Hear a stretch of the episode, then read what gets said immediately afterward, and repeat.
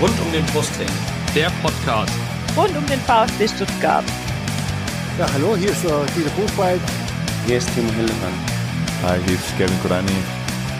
Hallo, äh, ich bin Kakao. Äh, ich wünsche euch viel Spaß beim Podcast rund um den Brustring.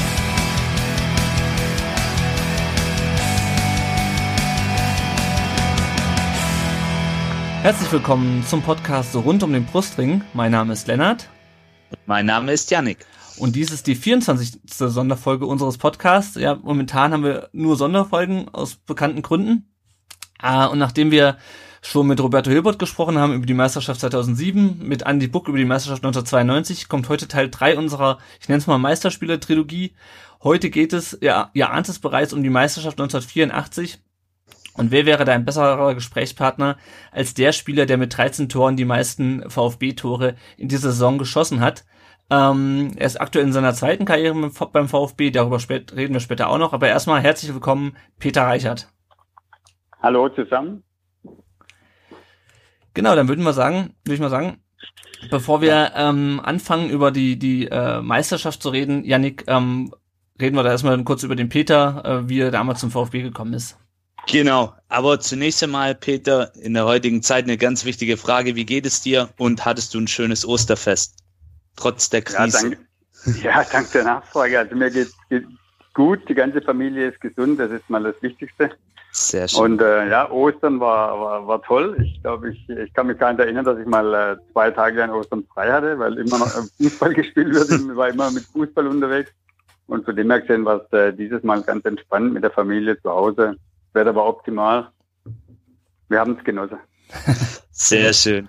Hat das Ganze auch mal was Gutes, zumindest für das Privatleben von Fußballprofis genau. und Leuten, die im Fußball arbeiten. Sehr schön. ja, ähm, genau. Ja, der Lennart hat es gerade erwähnt, was du heute so machst, darauf kommen wir später. Jetzt kommen wir erstmal zu deinen Anfängen. Du bist ja in Bretten geboren und hast dann, bis du ja. 16 warst, im Nachbarort beim SV Obererdingen gespielt, bevor du dann 1977 zum VfB kamst.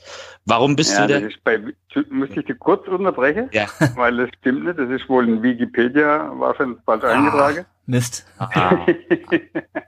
ich, äh, ja, ich bin in Bretten geboren und bin in Oberderding aufgewachsen, habe da bis 17 gespielt. Oh. Bis ich 17 Jahre alt war und hab, bin dann 1979 erst zum VfB zur, ah, zur A-Jugend gekommen. Ja, da müssen wir den Wikipedia-Artikel mal anpassen. Ja, müssen, genau. wir, müssen wir gleich im Anschluss machen. Ähm, genau. Ja, nee, Aber Ende der 70er Jahre bist du dann auf jeden Fall zum VfB gekommen. Und jetzt gleich mal eine fiese Frage zum Anfang. Warum denn nicht zum geografisch näher gelegenen KSC? Warum zum kann, VfB? ganz einfach zu erklären. Also ich habe damals bei mir zu Hause in der Jugend gespielt. Ich bin da in die Schule gegangen, habe mein, mein, äh, meine Abiturvorbereitung gehabt. Ich war sehr zufrieden mit allem. Ich hab wir haben halt Spaß gemacht, mit, meinen Kumpels Fußball zu spielen. Und mein Papa hat dann gemeint, äh, wir können doch mal beim, äh, beim großen Verein anfragen, ob ich da Training, äh, ein Probetraining machen könnte. Da habe ich gesagt, oh, ich habe keine so richtige Lust, ich weiß nicht, ob ich das schaffe. Äh, der Sprung ist so groß. Und er hat gesagt, also gut, er fährt mal nach Karlsruhe und, äh, und äh, sagt mal, dass ich und fragt mal, ob ich Probetraining machen kann. Hat gesagt, also gut, dann fahr, aber ich gehe nicht mit. und dann, äh, dann ging er, ist er nach Karlsruhe gefahren, hat es, äh, hat, hat gesagt, äh, hat, hat gefragt und haben die in der Jugendabteilung gesagt, ja, sie schreiben sich alles auf und sie melden sich in den nächsten vier Wochen. Haben sie natürlich nicht gemacht. Offensichtlich. Und dann, ja. äh, dann hat er gesagt, hat er gesagt, komm, dann fahren wir halt weiter, weil Stuttgart ist halt schon äh, starke Stunde oder Stunde 15 von uns entfernt, ist das schon weiter als Karlsruhe. Mhm. Dann hat er gesagt, also gut, fahren wir nach Stuttgart.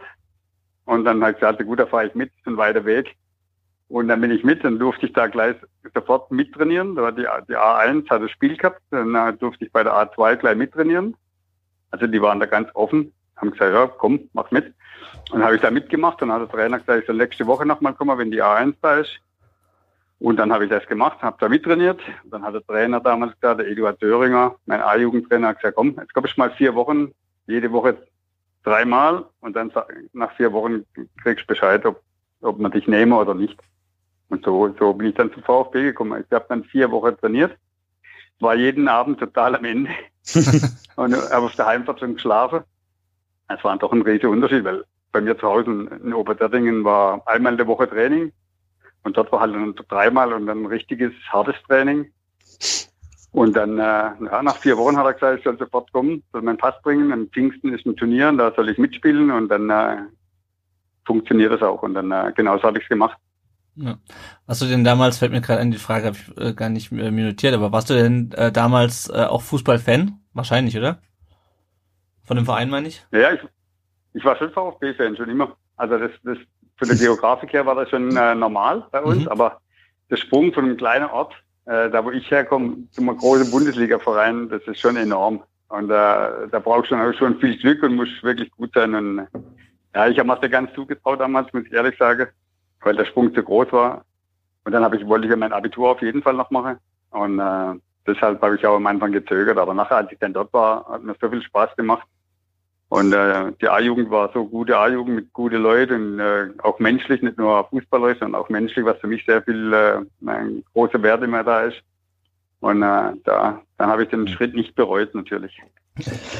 Also hatte die VfB-Jugend damals auch schon den, so einen guten Ruf, wie sie dann auch in der neueren Zeit hatte?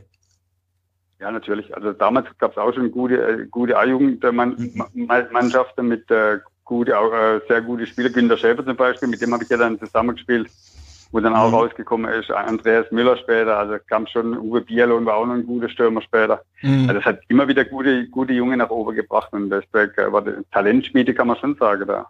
Ja, klar. Hat es damals schon gegeben. Ja, waren ja auch, glaube ich, 75 A-Jugendmeister, hatte ich, hatte ich nochmal nachgelesen. Ja, ich glaube, da war der Hansi Müller dabei. Ja, genau. Und äh, dann Klötz und so, ja, genau. und dann. Schon lange her. Ja, sehr lange her. Aber dann ging es ja auch relativ schnell, sage ich mal, dein Profidebüt für den VfB in der ersten Pokalrunde 1980-81. Und das war ein 2 zu 5 nach Verlängerung gegen Borussia Dortmund. Wie war das, ja. das erste Spiel? Und stimmt das Datum? stimmt das nochmal nach. Ja, genau. das, stimmt, aber das, das stimmt, aber ich glaube, das stimmt, aber es war nicht, war nicht mein Profidebüt. Ah, jemine. Sondern das war mit der VfB 2, mit der Oberligamannschaft. Haben wir uns ja. da qualifiziert für den, für den Pokal. Und damals sind wir gegen Dortmund, haben wir gegen Dortmund gespielt. Und haben uns wirklich sehr, sehr gut verkauft und haben erst eine Verlängerung verloren, glaube ich. Mhm. 3 zu 5 Aber das war, mit, das war mit der VfB war mit der, mit der zweiten Mannschaft, also mit, mit der Amateurmannschaft damals. Mhm. Okay. Ich habe es gerade nochmal aufgerufen, das heißt, dein Debüt war dann äh, das Spiel gegen Hamburg damals. Das 2 zu 1. Das kann sein, ja. ja. Das weiß ich nicht mehr genau. Ich weiß noch, dass ich gegen Heiduk, gegen, gegen Heiduk Split war, glaube ich, mein erstes Einsatz. Mhm. Ähm, äh, bei der Profimannschaft habe ich bei der Amateure relativ viele Tore geschossen und dann hat der Jürgen Zündermann gesagt, ich soll, ein, ich soll mal mit ich soll mal mich auf die Bank setzen. Und als ich dann, äh, mal, ja, kurz vor Schluss hat er mich dann noch eingewechselt und hat gesagt, ah, komm Junge, mach wie im Training, schieß einfach drauf. Ja. Mhm. Und so war das. Ja. Wir haben die Info, die letzten 15 Minuten waren es wohl damals, ja. Die letzte ja, genau. Viertelstunde. Ja, genau. Und wie war das? Wie war das? Kannst du davon noch berichten? Was war das für ein Gefühl? Vor allem, vor allem international also, direkt. Ich glaube, das kann ich gar nicht, ja, das war gar nicht, kann ich gar nicht beschreiben. Vor so vielen Menschen habe ich noch nie Fußball gespielt.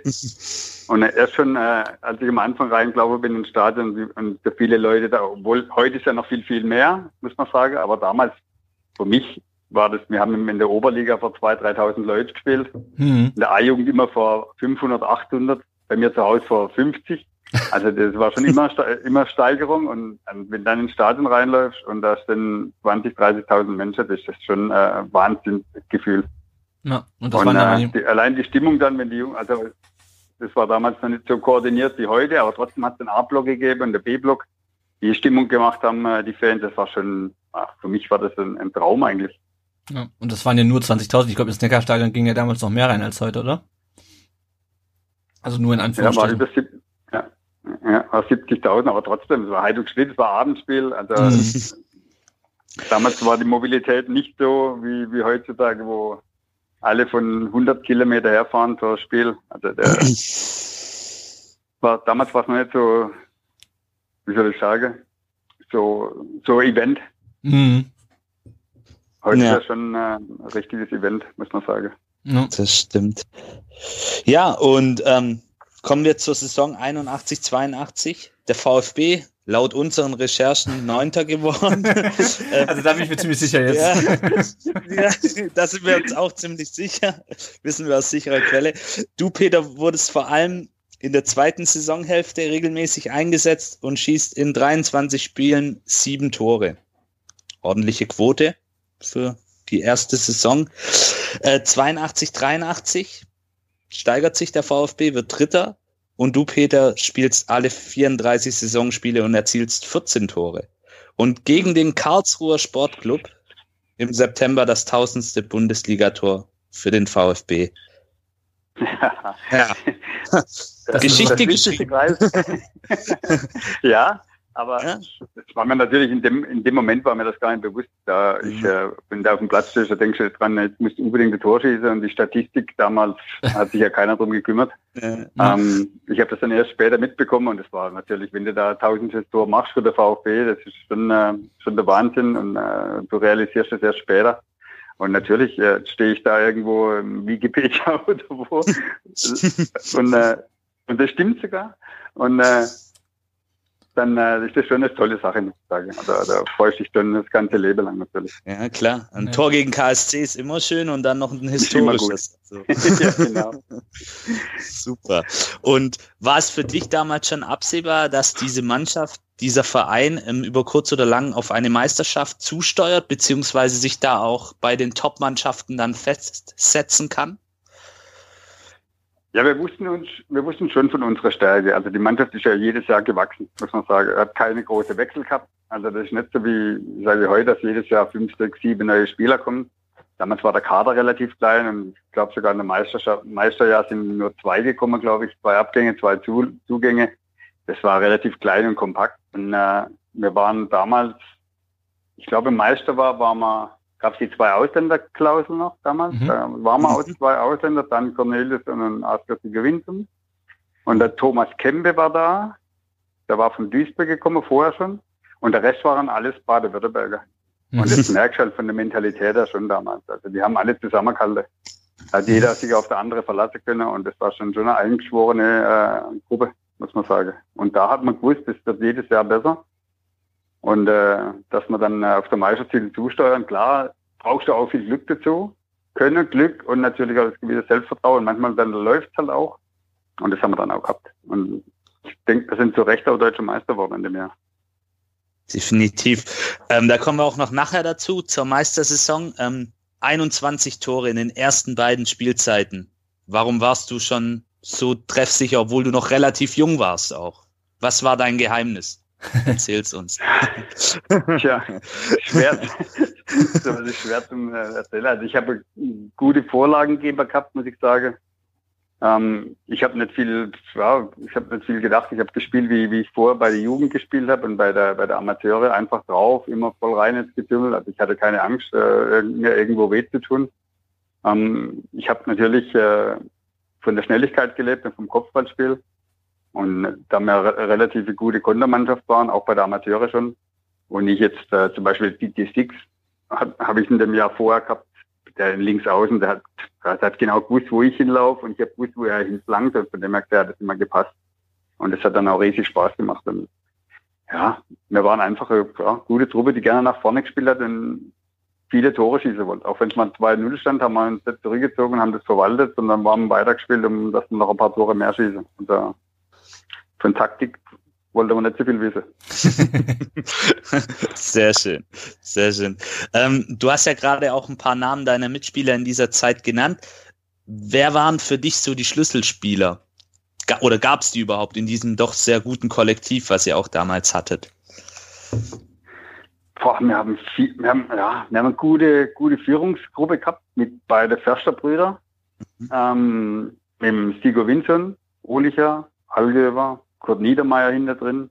Also haben wir schon die Ältere gehabt, die, die uns Junge gut geführt haben. Dann kam der Guido Buchwald dazu, Günter Schäfer natürlich, muss man auch sagen. Dann haben wir, ja, dann Corneliusen war Meister, ja, und vorher war der DJ Six. Aber die Hauptgruppe war der, die Zentrale mit äh, Försterbrüder Niedermeyer, Sieger Winse und Allgeber. ja noch.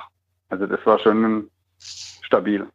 Hm. Also die Mischung hat gestimmt, wie man so schön ja. sagt aus Absolut, alten, ja. erfahrenen Spielern und den jungen Wilden der damaligen Zeit. Also. Genau, und vor allem die Abwehr war halt äh, äh, dicht. Also wir haben wenig Tore bekommen. Weil mhm. ich glaube, die, die, die gegnerische Stürmer, die haben immer Angst gehabt, wenn sie nach Stuttgart kamen oder wenn, wenn wir auswärts waren mit unserer, mit unserer Bockelharter Abwehr, mit Brüder, Buchwald, Günter Schäfer, Hans-Peter Mackan. Also das, wenn da einer durchkam, dann hat er blaue Flecke gehabt genug. Das würden wir uns heute auch wünschen, dass die Gegner so über. Nein. Das stimmt, aber jetzt in der Corona-Zeit muss man 1,50 Meter Abstand haben. Ja, richtig, genau. Das haben sie wahrscheinlich damals freiwillig gemacht, die Gegenspieler. Also, ja, das hätte sie gern, die ja. Du hast es ja gerade gesagt, eine sehr sichere Abwehr, aber eure Offensive, die war ja auch nicht zu verachten. Ihr habt immerhin zwischen 78 und 79, haben wir wieder recherchiert, und 84 und 85 immer mindestens 70 Tore pro Saison. Außer 81, 82, da waren es ein paar weniger, geschossen. Und das haben wir danach nur noch einmal in den 90ern zu Zeiten des magischen Dreiecks geschafft. Und was glaubst du, war das dem damaligen Fußball auch ein Stück weit geschuldet oder war der VfB in dieser Zeit der frühen 80er Jahre einfach eine Tormaschine, eine Offensivmaschine? Wie siehst du das? Ja, also wir haben nach vorne halt unsere Qualitäten gehabt. Wir haben sehr gute Offensivspieler gehabt. Wir waren nicht ausrechenbar. Äh, der Gegner konnte sich also nicht auf uns einstellen, egal wer gespielt hat. Gerade Meister, da war dann Cornelius und ich vorne. Meistens, da war der Kelch war noch dabei. Wir haben dann, ich glaube, der Dan hat auch zwölf Tore geschossen. Hinter uns hat dann gespielt äh, Karl Allgeber, Hermann Ohlicher, die haben elf und zehn Tore geschossen, glaube ich, und der Sieger Winton. Also das war, wir waren nicht ausrechenbar wenn einer einen schlechten Tag hat, hat er der nächste einen guten Tag gehabt, dann hat die Tore geschossen. Also von dem her konnte sich der Gegner nie einstellen auf der, auf sagen, wenn, wenn man den, wenn man den Mittelstürmer zustellt, dann machen die keine Tore. Das ist natürlich nicht so. Und das war unser großes, unser großes Plus. Und wir haben wirklich ein paar Schütze drin gehabt, wie Alge über den Sieger Vincent, die haben von 30 Meter abgezogen. Da hat der Gegner der Torwart keine Chance gehabt. Mhm. Und das sieht man leider heutzutage selten, dass äh, auch bei uns viel zu wenig, dass man von 20, 25 Meter mal schieße. Ähm, weil die Bälle fliegen heute noch viel besser als damals. Und ja. äh, von dem her haben wir, die Waffe haben wir leider nicht mehr. Sag's mal den Jungs vielleicht nochmal. Oder zeig's ihnen. Du kannst es ja vielleicht auch noch, wie es geht. Nee. ein bisschen Torschusstraining. Ich habe eine neue Hüfte, von dem her gesagt, geht da nichts mehr. Sehr schön. Ja. Lennart, willst du mit der Meistersaison genau, weitermachen? Peter kommen wir doch jetzt Meisterstück. mal. Genau, wir haben ja schon ein bisschen, haben ja eben schon so ein bisschen angesprochen, wie das dann auch 83, 84 war in, de, in der Meistersaison. Ähm, wie war denn so vor der Saison die Erwartungshaltung im Verein? Ähm, hat man ähm, die Meisterschaft schon direkt angepeilt oder äh, wollte man auf jeden Fall unter die ersten drei kommen, wie man das ja schon in der Vergangenheit ähm, äh, ge gewesen war? Und was man auch nicht vergessen darf, kommen wir vielleicht auch später noch zu, nachdem ihr dann den Titel geholt habt. Der VfB war ja das letzte Mal in den 50ern davor Meister geworden. Das war ja schon 30 Jahre her dann. Hm. Also wie, wie war so die Erwartungshaltung vor der, vor der Saison? Also die Erwartungshaltung war natürlich nicht, dass wir Meister machen. Wir wollten uns vorne festsetzen unter die ersten drei, das war unser Ziel. Aber dass wir jetzt sagen, wir, wir wollen Meister werden, das war, war nicht die Vorgabe. Vom mhm. Verein aus nicht und von uns, von der Mannschaft auch nicht. Wir haben immer gesagt, wir spielen so gut es geht. Wir versuchen hinter immer wenig Tore zu bekommen, vorne zu schießen. Und wenn es dann gut läuft, kann alles passieren mit unserer Mannschaft. Aber die Vorgabe oder der, das Ziel war nicht am Anfang von der Runde nicht, dass man Meister werde. Hm, es gibt, gibt glaube ich, wenige, die das vorgeben von Anfang an, außer in Bayern. Ja gut, das, Bayern hat es damals vielleicht auch schon was hat damals nicht, haben sie es damals nicht geschafft. Jetzt schaffen mhm. sie es jedes Jahr, leider. ja, ähm, starker Konkurrent war ja damals auch der HSV. Äh, die 81, glaube ich, mhm. Landesmeisterpokal gewonnen hatten, äh, 82 auch Meister geworden war, wenn ich mich richtig erinnere. Ähm, wie stark waren die damals in der Saison? Die waren ja logischerweise dann auch, kommen wir gleich noch zu, äh, wieder Konkur äh, unser Konkurrent um die Meisterschaft damals. Aber was, was hat den HSV damals so stark gemacht, was man sich heute auch nicht mehr vorstellen kann? Ja, der HSV war ähnlich aufgestellt wie wir. Von der Abwehr, die haben eine tolle Abwehr gehabt gutes Mittelfeld, Stratege vorne mit dem Felix Magath. Ganz vorne war Schatzschneider und Wutke, wenn ich mich recht erinnere.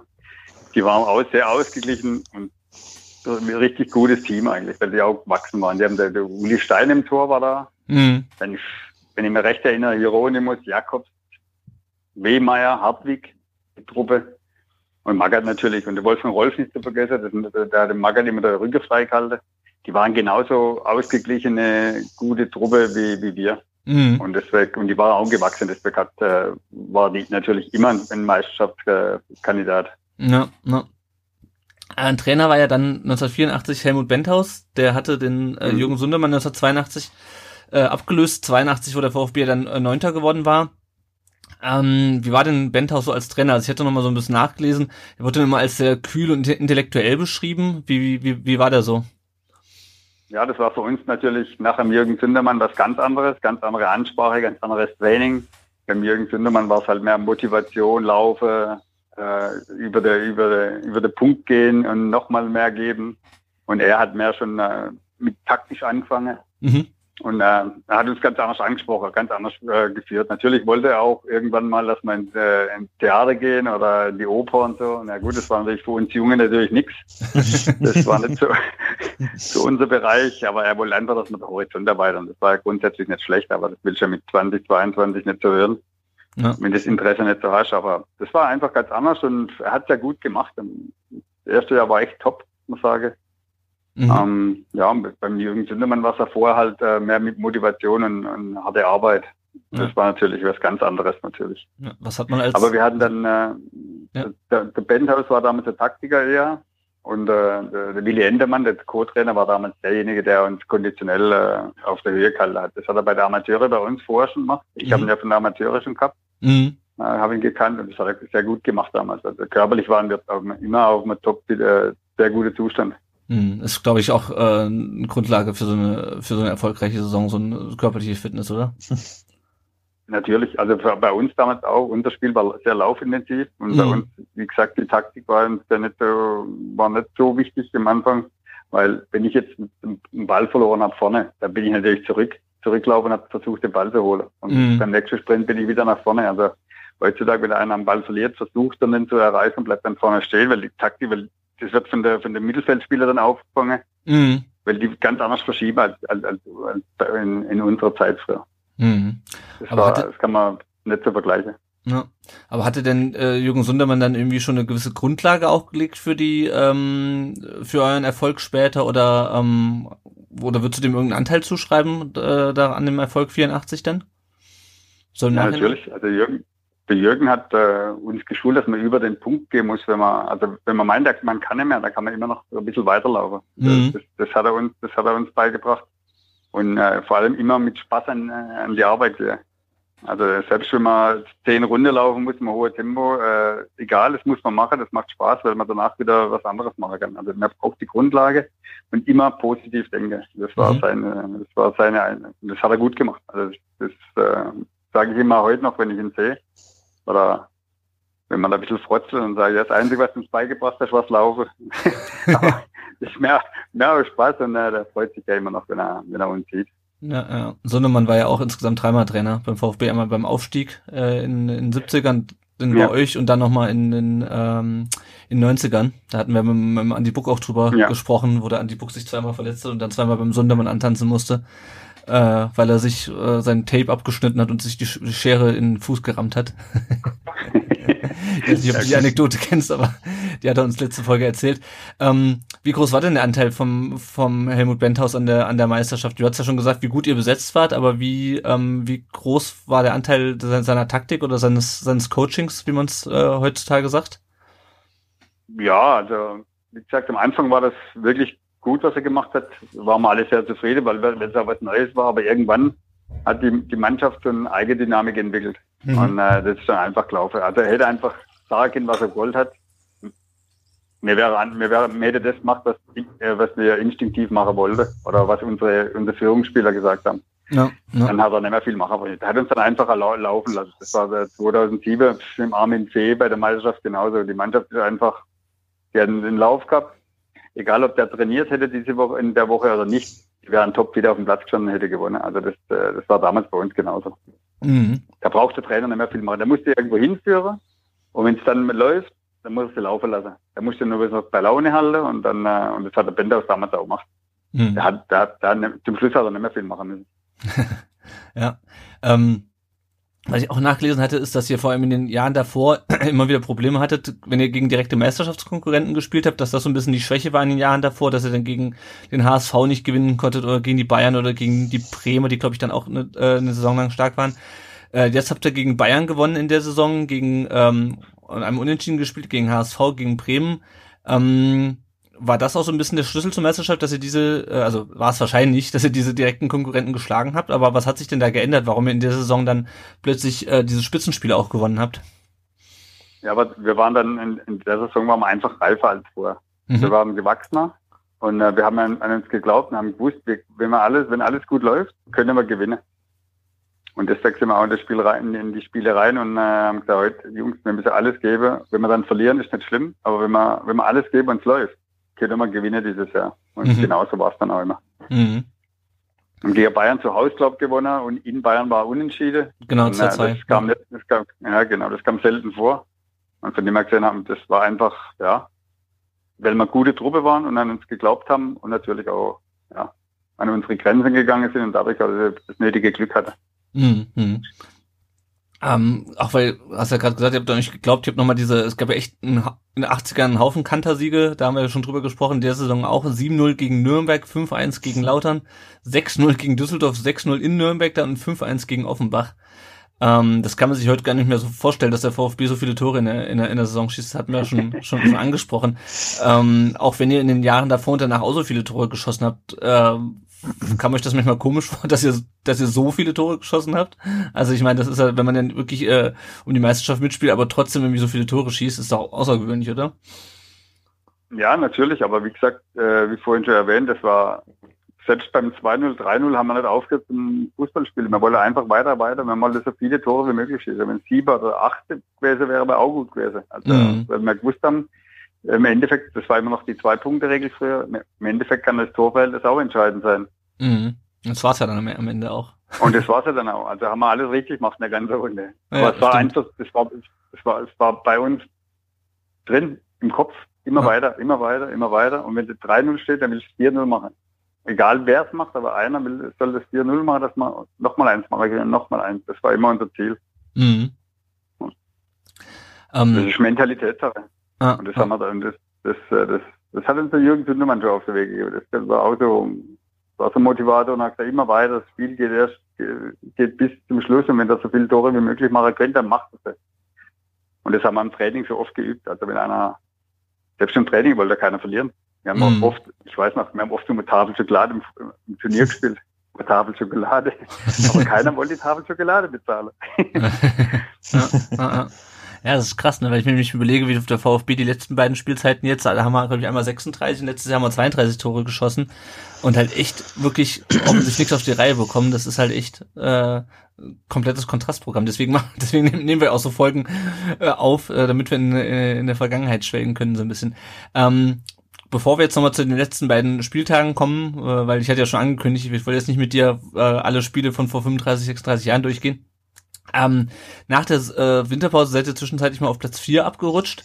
Ähm, wie war da die Stimmung bei euch? Also ich habe, der Andi Buck hat gesagt, als die zwischendurch abgerutscht sind, da war dann schon so ein bisschen äh, Krisenstimmung äh, zwischendurch. Wie, wie war es bei euch? Habt ihr dann gedacht, boah, jetzt wird schon wieder nichts dieses Jahr oder jetzt rutschen wir schon wieder ab oder äh, war euch das egal und ihr habt gedacht, geht, geht weiter? Nee, es war uns, also egal war es natürlich nicht, aber wir haben gesagt, Jungs, wir müssen weiter arbeiten wir müssen weiter mehr trainieren als die anderen und wir müssen an uns glauben, dann kommt es wieder. Natürlich, jeder hat mal ein Loch während der Runde, das, weiß er, das wusste man auch. Mhm. Und wir haben gesagt, wenn wir jetzt das Loch haben, ist besser als zum Schluss. Und wir kommen da wieder raus und dann äh, gab, ging es dann also natürlich auch wieder. Mhm. So ein kleines Loch hat jeder in seiner, in seiner Meisterschaft in, in der Saison und ja, wir haben, wir haben gewusst, dass man uns glauben muss. Und das war wichtig, dass wir unsere Führungsspieler, dass die nicht die Nerven verloren und dass die gesagt haben, Jungs, bleibt ruhig, wir machen weiter. Bernd Karl-Heinz zuerst, Sieger Winzer und Niedermeyer. Niedermeyer hat, hat ja in Bayern gespielt gehabt, Bernd und Karl-Heinz waren Nationalspieler. Also es waren mhm. alle schon erfahrene Spieler und die haben uns dann schon gut geführt. Und haben halt nach außen hin unser Präsident beruhigt und äh, unserem, unserem äh, Sportdirektor damals, dass da keine Hektik reinkommt und von außen nichts kommen kann was natürlich auch leichter war damals als heute in der mhm. Medienlandschaft. Und äh, ja, das war es ist ihm dann gelungen und das, äh, ja, im Endeffekt haben wir alles richtig gemacht in der Runde. Ja. Kommen wir doch mal auf die letzten beiden Spiele, weil das waren die entscheidenden. Ähm, ihr habt am, am vorletzten Spieltag in Bremen gespielt, am 33. Spieltag. Ähm, gleichzeitig, ja. ich glaube, die Bayern waren auch noch ähm, punktgleich oder einen dahinter. Also ich, der HSV war auf jeden Fall äh, punktgleich, hat gegen Frankfurt zu Hause gespielt und die Bayern hätten auch noch eine Chance gehabt, äh, wenn ihr verloren hattet. Ihr habt dann ähm, gewonnen äh, in Bremen. Äh, ich habe mir vorhin noch mal eine Zusammenfassung bei YouTube angeschaut. 1-0 von Sigurd Winson äh, aus der Distanz, äh, hat es ja schon angesprochen. Dann der Ausgleich von Benno Müllmann äh, und dann das, das 2 zu 1 mhm. vom ähm, mit, vom Hermann. Vom, genau, von Hermann, Hermann Olicher. Ja, ja, mir war gerade der Name war gerade der Name weg, genau, vom, vom Hermann Ohlicher. Und es gibt diese schöne Szene, wo ähm, die dann auch von Kameras eingefangen wurde, wo Helmut Benters an der Seitenlinie steht und dann irgendwie erst mitbekommt, wie es bei den Bayern steht und wie es in äh, Hamburg steht. Die hatten nämlich 0 zu 2 gegen, ähm, gegen die Eintracht verloren, die ja damals auch im Abstiegskampf ja. genau steckte.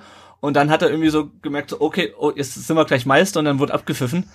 Ähm, und es war irgendwie der 32. Äh, der 33. Spieltag. Ähm, habt ihr während des Spiels mitbekommen, wie es auf den anderen Plätzen stand damals? Nee, mh, erst, ganz, erst ganz zum Schluss. Wie okay. gesagt, äh, damals gab es noch kein Handy. Mhm. und, äh, und die, also die Medienlandschaft war natürlich lange nicht so ausgeprägt wie heute und von dem her haben wir es erst zum Schluss, ganz, ganz zum Schluss haben wir das Ergebnis gehört.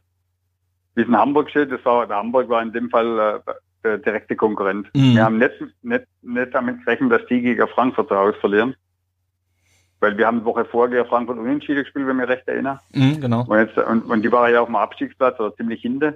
Und da haben wir gedacht, ja, Hamburg wird zu Hause schon gewinnen und dann müssen wir das letzte Spiel gegen HSV gewinnen. Aber dann, dadurch, dass wir gewonnen haben in Bremen und HSV verloren, lag am Torverhältnis und dann hätte man, glaube ich, mit vier oder fünf Tore verlieren müssen. Genau. Zu Hause ja. gegen Hamburg, das war ja unrealistisch. Ja, genau, ihr wart neun Tore und vorn, das heißt, ihr hättet 5-0 verlieren müssen. Das heißt, ihr habt das quasi erst erfahren, dass ihr quasi Meister seid, als der Benthaus quasi aufs Feld gerannt ist. Also ich habe mir das vorhin nochmal angeschaut, da war dann Abpfiff und dann sind sie losgerannt und da habt ihr es quasi erst erfahren, oder? Ja, genau, vorher war da nichts. Mhm. Und, und, dann war für uns alle klar, ein Spiel noch, gut überstehe, dann sind wir Meister. Ja. Wie, wie, wie ist das so, wenn du, weil ihr nicht damit gerechnet hattet, dass die, dass der HSV verliert, wie war das, als es dann plötzlich von der Seitenlinie das Signal kam, äh, ihr seid Meister? Weil ich meine, du warst ja damals auch noch äh, junger Spieler noch, dann direkt deutscher Meister. Ähm, das aber auch, war ja auch was Besonderes wahrscheinlich, das oder? War für uns ein, das, natürlich, das war, war für uns ein Traum, und, äh, wer mit dem VfB deutscher Meister wird. Also das wird man nicht oft beim VfB, muss man klar ja. sagen. Das, äh, Wenn du jetzt bei Bayern spielst, wirst du fast jedes Jahr oder bis bei der Karriere vielleicht drei, vier Mal. Aber bei, bei, beim VfB, da hast du genau gewusst, ich glaube seit 30 Jahren war, mhm. gab es keine Meisterschaft mehr in Stuttgart und dann, wenn, wenn du dabei bist, das ist natürlich äh, ein Traum. Da stehst du überall drin und das, das, das nimmt ja niemand mehr und das war, war für uns also das ja, Glücksgefühl hoch drei, sage ich mal. Mhm, mh, äh, wir konnten es gar nicht richtig realisieren äh, an dem Abend noch. Ja.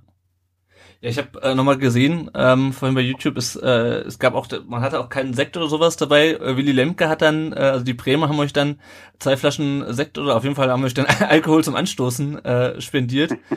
Und sind auch, also das finde ich auch lustig, weil das wird dann alles komplett mitgefilmt, wie der Lemke da mit zwei Flaschen Sekt bei euch in die Kabine rein ist.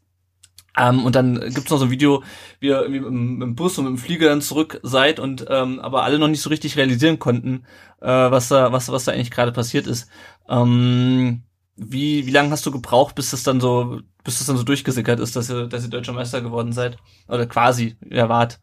Also wir haben, wir haben, ich kann das sagen, wir haben in der Nacht noch ein bisschen gefeiert. das ist zwar spät nach Stuttgart gekommen, aber da, da waren damals schon am Flughafen waren schon einige Fans gestanden, relativ spät. Und dann haben wir noch, sind wir noch in die Stadt gegangen, haben ein bisschen was getrunken, aber dann haben wir auch wieder gewusst am nächsten Morgen, wir haben noch eine Woche äh, zu trainieren. Mhm. Im Fußball ist alles möglich. War damals schon so ein Spruch, aber das gibt's ja wirklich, dass man mal hoch verliert. Klar war unser Truppe gut und stark, aber kann, wir, haben, wir haben schon gedacht, Hamburg ist auch stark. Wenn die am Anfang ein Tor oder zwei machen, dann kann das aber ganz schnell kippen. Ja. Deswegen haben wir gewusst, wir müssen uns eine Woche noch konzentrieren und dann und dann können wir groß feiern und genau so haben wir es dann auch gemacht. Also mhm. haben uns schön zurückhalten in der, in der Woche feiern und dann äh, danach haben wir es nachgeholt.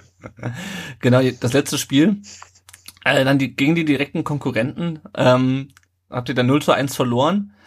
hat, hat man sich darüber geärgert, dass man das Spiel dann doch noch irgendwie verloren hat oder war es dann im Grunde schon während des Spiels eigentlich egal, weil ihr wusstet, okay, die schießen jetzt keine vier weiteren Tore mehr? Ähm, wir haben uns natürlich geärgert, aber in dem Abend äh, haben wir so eine tolle Feier gehabt mit in Stuttgart mit unseren Fans. Äh, das kann man vergleichen mit äh, 2007. Äh, also es waren nicht ganz so viele Leute, aber es war auch für uns damals unfassbar viele Menschen auf der Straße. Wir haben auch den, äh, den Konvoi abbrechen müssen, mhm. dass wir noch ein, ein, einigermaßen rechtzeitig ins, äh, ins Rathaus kommen. Ja. Und da hat es alles überwiegt. Aber im Nachhinein sind wir auch zusammengesessen und haben gesagt, dass das Spiel 1-0 verlieren vor 70.000 Menschen, das war natürlich schlecht. Was natürlich auch, muss ich wirklich sagen, der Taktik geschuldet war von Helmut Benthaus. Der war da ein bisschen zu vorsichtig. Also wir haben erst an der Mittellinie angreifen dürfen. Zu Hause mhm. ist das schon ein bisschen ungewöhnlich für uns, aber er wollte halt absolut, dass man nicht äh, ein schnelles Tor kriege oder ein frühes Tor kriege. Aber in der Halbzeit stand es halt 0-0, glaube ich. Und äh, da hätte man zumindest da hätte man äh, nach, mehr nach vorne spielen können und dann hätte man bestimmt das eine oder andere Tor auch gemacht. Mhm. Aber gut, wir haben verloren, das war ärgerlich, aber im Nachhinein, na egal. Wir haben eine riese Feier gehabt, wir sind deutscher Meister geworden. Verdienterweise trotzdem und äh, ja, im Endeffekt trotzdem alles gut. Aber es war ein, so ein kleiner Bruch mit dem Trainer. Mhm. Äh, damals schon da. Okay, okay. Ja, da, da kommen, wir, kommen wir vielleicht gleich noch ein bisschen zu. Ähm, Nochmal zu diesem, zu diesem HSV-Spiel. Ähm, ich hatte schon gesagt, das war der erste, erste Meistertitel für den VfB seit 1952. Also äh, seit 32 Jahren. Das Stadion war pickepacke voll mit äh, 71.000. Also so viel passen heute gar nicht mehr rein. Äh, ähm, wie war denn die, wie, wie, war, wie, war, wie war denn die Stimmung im, ne im alten Neckarstadion? Also ich bin ja, ja, ich bin erst zwei Jahre nach der Meisterschaft überhaupt auf die Welt gekommen. Äh, der Janik noch ein bisschen später, glaube ich. Ähm, äh, du hast, du, du weißt ja auch, wie es jetzt, du, ja genau, du, du weißt ja, wie es äh, auch wie es jetzt ist. Wie, wie, wie war die Stimmung damals? Nimm uns mal mit in die, in die 80er ins Neckarstadion. Also für uns war das eine Wahnsinnsstimmung damals. Mit heute kann man das jetzt wirklich gar nicht mehr vergleichen. Also muss man ganz klar sagen. Aber für uns, für unsere Verhältnisse war die Stimmung dort Wahnsinn. Mhm. Überall, also weiß-rot, HSV-Fans waren wenig da. Im Vergleich natürlich zu unsere logisch war Heimspiel. Also alles in weiß-rot war da. Also damals sind ja viele mit, äh, mit Rico schon da gewesen und mit Kutten und das war schon ein Traum. Die mhm. Stimmung war wirklich klasse. A und B-Block haben riesige Stimmung gemacht. Man kann es wirklich nicht vergleichen mit heute, mit der Cannstatter Kurve. Aber es war trotzdem für unsere Verhältnisse damals war das ein Traum wie gesagt, mhm. wir haben dann, ähm, alle haben sich trotzdem gefreut, obwohl wir einzeln verloren haben. Aber deutscher Meister, das hat keiner, keiner von den Jungs, die da im Stadion mal erlebt gehabt vorher. Mhm. Ähm, oder fast keiner, es war bestimmt ein paar Ältere da, die, die 52 vielleicht dabei waren, aber im Großen und Ganzen nicht. Und deswegen war das auch natürlich äh, so eine Befreiung äh, und so emotional geladen, die, die Stimmung. Und es war, war nicht nur für uns Spieler war es Wahnsinn, sondern auch für alle, alle drumherum. Mhm. Und äh, ja, ich glaube, äh, der, der, wo da war, der, der kann viele schöne Storys erzählen von, von, der, von der Nacht. Ja, ja, muss man nochmal, muss man noch mal schauen, ob wir da, ob wir da vielleicht noch einen finden. Ähm, ja, ähm, du warst ja damals äh, noch Anfang 20. Äh, der Andy Buck meinte ja, der ist ja damals quasi auch äh, relativ zu Beginn seiner Karriere deutscher Meister geworden. Hast du gedacht, äh, okay, super, deutscher Meister mit, mit Anfang 20, es geht genauso weiter jetzt? Ja, ich habe, also was heißt gedacht habe ich das nicht, aber ich habe mir gewünscht. Ähm, mhm. Weil ich war damals auch in der Olympia-Auswahl, habe aber dann leider aus, absagen müssen, dann in die Olympiade zu gehen. Ich war der U21, habe ich gespielt. Äh, der Weg war schon vorgegeben und natürlich war das Ziel, Nationalspieler zu werden. Ähm, mhm. Das wünscht man sich natürlich, wenn man dann deutscher Meister wird und die meisten Tore von der Mannschaft schießt und jedes Jahr über zehn Tore schießt. Das war damals relativ viel ja. dann hat man schon das Ziel noch, äh, dass, dass, dass, dass so weitergeht. Aber leider kam es dann nicht dazu. Na, na, na, komm Aber gut.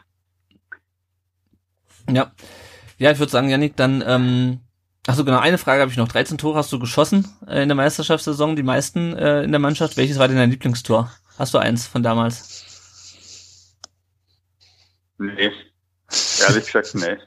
Weil mir war mir war's schon immer egal, ob ich äh, von 20 Meter äh, den Ball reinkaue ab oder von einem Meter oder mit dem Kopf oder äh, im Falle oder Hauptsache der Ball war ein Tor. Mhm. Äh, deswegen war mir, war mir jetzt ist mir kein Tor extrem wichtig. Ich weiß noch, ich habe zwei wichtige Tore geschossen. Das war beim Pokal in dem Jahr. Ähm, da haben wir in Hamburg gespielt. Ähm, war damals gab es noch Hin- und Rückspiel. Wenn man wenn man es nicht schafft, also wenn das erste Spiel unentschieden ist, dann gibt es ein Rückspiel. Mhm. Und dann haben wir in Hamburg drei, vier gewonnen, da habe ich die ersten zwei Tore gemacht. Ja. Und da waren wir ganz dezimierte Mannschaft, das weiß ich noch. Das, aber sonst könnte ich da nicht, äh, kein, ja, könnte, könnte ich da jetzt kein Tor sagen. Vor allem, ja. ob das jetzt ein wichtiges Tor war oder nicht. Ja. Ähm, nee. Ich habe gerade nochmal nachgeschaut, genau gegen Hamburg. Da hast du in der ersten Minute das 1-0 gemacht und in der 86. dann das 2-2. Das, das, was euch dann wahrscheinlich in die Verlängerung gebracht hat, nehme ich an. Genau, genau. Ja. ja. Okay. Ja. Und vor allem waren wir da dezimierte Mannschaft, da waren einige krank und uh, an dem Tag haben wir gesagt, hopp, egal was kommt heute, wir ziehen das Ding durch und spielen so gut es geht, weil da waren viele krank und, uh, ja, und haben es da trotzdem geschafft. Das mhm. ist einer von der schönsten Siege. Sehr schön. Letzte Frage noch zur Meisterschaft, ähm, bevor der Yannick dann gleich nochmal mit dein, äh, deiner weiteren Karriere beim VfB weitermacht. Ähm, Gerhard Meyer-Vorfelder, der war ja seit 1975 Präsident beim VfB. Ähm, der VfB ist dann kurz darauf abge oder war da, da war damals abgestiegen, ist dann wieder aufgestiegen, dann 84 deutscher Meister. Ähm, welchen Anteil hatte der so in, äh, in der Retrospektive am Aufschwung nach dem Wiederaufstieg? Kann, kann man das sagen? Boah, der MV hat natürlich alles nach vorne gebracht. Man hat gute Ansprache gehabt. Und ähm, wenn irgendwas war, musste man antanzen im Staatsministerium oder im Kultusministerium. Mhm. Also da, da, hat man Zucht und Ordnung geherrscht. Also muss man klar sagen. Und was er gesagt hat, hatte, war Gesetz. Er hat es aber immer gut rübergebracht und äh, man konnte auch immer zu ihm kommen, wenn man Probleme hatte. Mhm. Und dann zum Schluss hat man sich in der Arm, hat man sich in der Arm genommen und dann war alles wieder gut. Also er hat es wirklich menschlich sehr gut äh, hingebracht, obwohl er, er war der Boss. Ja, und das hat er auch jedem gesagt. Er hat, das, was er sagt, äh, das machen wir so. Mhm. Ich frage deswegen, weil ich habe Meier Vorfelder wirklich nur noch Ende der 90er miterlebt, als ich dann VfB-Fan geworden bin. Und das war natürlich dann äh, ganz andere Stimmung im Verein, äh, auch ihm gegenüber. Deswegen fand ich es mal interessant, wie das, wie das damals war, als es losging mit ihm. Ja, der, der, VfB hat ihm sehr viel zu verdanken. Also muss ja. man klar sagen. Und dass, dass, jeder, jeder Mensch macht Fehler, egal welche Position das ist.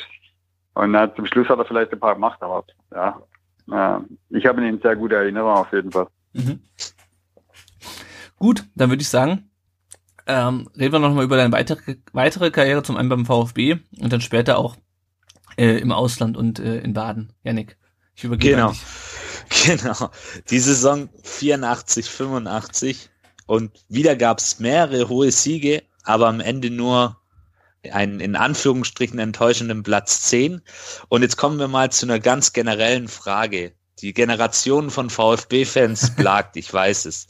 Warum macht der VfB nicht mehr aus seinen Meistertiteln? Warum gibt's da dann nie so eine kontinuierliche Steigerung oder mal ein Festbeißen im, im oberen Tabellendrittel?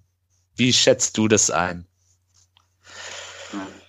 Das ist schwer, schwere Frage, muss ich sagen. Schwierig, schwierig zu beantworten. Ähm, ich glaube, wenn der VfB Erfolg hat, ist die Erwartungshaltung immer extrem groß danach. Nicht nur außerhalb in meinem Umfeld, sondern auch intern in der Mannschaft und im Verein. Und das haben wir bis jetzt noch nie geschafft, dass man da Kontinuität reinkriege. Ich kann das aber nicht erklären, warum. Also bei uns war es 84 nach der Meisterschaft auch so. Zum Beispiel Dan Corneliusson. Er hat zwölf Tore geschossen, war ein Jahr da. Und dann haben wir den wieder verkauft, weil man Geld bekommen hat dafür. Mehr als dass man äh, für, das, für, das, äh, für das, was man eingekauft hat. Und äh, hätte man nicht machen müssen. Wir waren ein eingespieltes Team. Der Dan und ich haben relativ gut äh, harmoniert vorne. Mit, mit Sigi, im Ausgleich Vincent hat er gut harmoniert. Also das war an für sich, äh, ja, hätte man nur punktuell ver verstärken müssen. Und dann hat man einer von den wichtigsten Leute vorne im Sturm weggegeben. Hat dann der äh, sicherlich äh, großes Talent geholt, Jürgen Klinsmann und der mhm. Nico Glasen und Belsen. Aber man hat äh, ein bisschen die Struktur rausgerissen. Und äh, war natürlich jetzt nicht äh, der entscheidende Punkt, dass wir dann äh, nachher Platz 10 waren. Aber das, das war meiner Meinung nach unnötig ähm, hm. so zu agieren. Aber damals hat mir hat ja keiner irgendwas gesagt oder da ist ja keiner involviert geworden äh, hm. von der Mannschaft, wen man holt und wen man nicht holt oder wen man abgibt. Also das war ja das kann man mit heute ja nicht, mit heute kann man ja sowieso gar nichts mehr vergleichen, der, der, der Fußball. Andere Zeit. Heute. Aber, ja. ja, total, total. Aber damals war es schön und heute ist auch schön, also keine Frage. Aber warum das dann wirklich so ist, äh, schwer zu erklären. Ja, ist auch eine fiese Frage. Also ich kann es mir manchmal auch nicht erklären. Wenn man das erklären könnte, ich glaube, dann hätte man den, dann müsste man VfB-Präsident und Trainer in einem werden und einfach. Äh ich wollte es gerade sagen, Lennart, dann müssten wir uns bewerben, dann, wenn wir das rausfinden. VfB entschlüsselt. Genau, richtig. Ähm, ja, du hast es gerade erwähnt. Ein gewisser junger Jürgen Klinsmann ist zu euch gestoßen. Hat man damals schon sein Talent gesehen? Hat man gesehen, dass er mal der Stürmer wird, der er dann auch letztendlich geworden ist? auf diesem Niveau? Also, man hat auf jeden Fall gesehen, dass er ein großes Talent ist. Dass er natürlich ähm, auch am Anfang von der Karriere steht, hat man auch gesehen. Also er hat noch relativ viel zu lernen gehabt. Der war ja ein junger Spieler. Aber dass er Talent hat, das war ganz klar. Und da hat jeder gesehen, er war sehr schnell, sehr, er hat sehr schnell reagiert. Und äh, also die, die Spielsituation sehr gut erkannt, war, was für ein Stürmer sehr wichtig ist, was, was was mir gefällt hat, äh, er war sehr egoistisch. Äh, und dann dadurch hat man schon gewusst, also wenn wenn es einer schafft, dann eine große Karriere zu machen, dann der Jürgen. Und dann nach dem Tor gegen Bayern damals hm. ist natürlich seine Karriere ähm, auch explodiert. Durch die Decke gegangen, ja. Definitiv. Ja, ja, hast du noch Kontakt zu ihm heute oder wie sieht das um, ähm, aus? Wir haben Nee, wir haben zwei, dreimal Kontakt gehabt, letztes Jahr und vorletztes Jahr. Er war sogar mal bei uns beim, beim Testspiel, als wir gegen St. Gallen gespielt haben. Sein Sohn spielt jetzt in St. Gallen. Mhm. Und die haben bei uns gespielt und dann war er da, zufällig.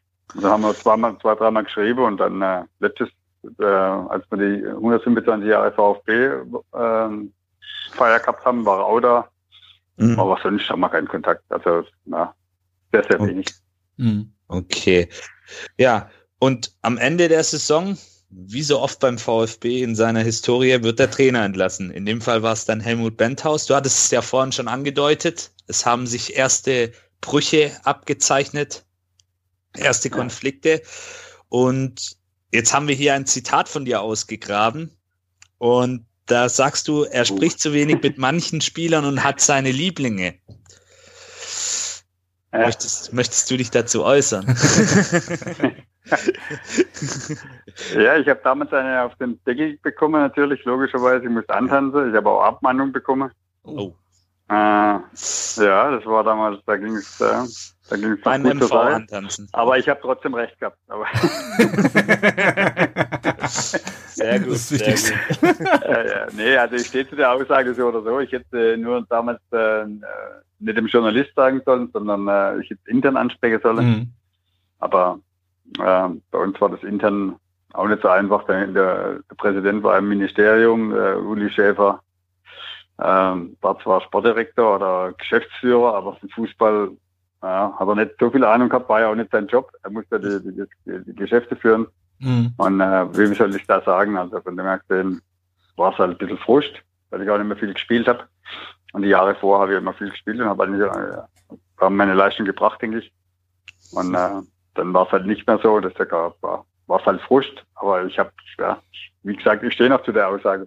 Das ist das Wichtigste, dass man Rückgrat beweist. Sehr schön. So sieht's aus. Sehr gut.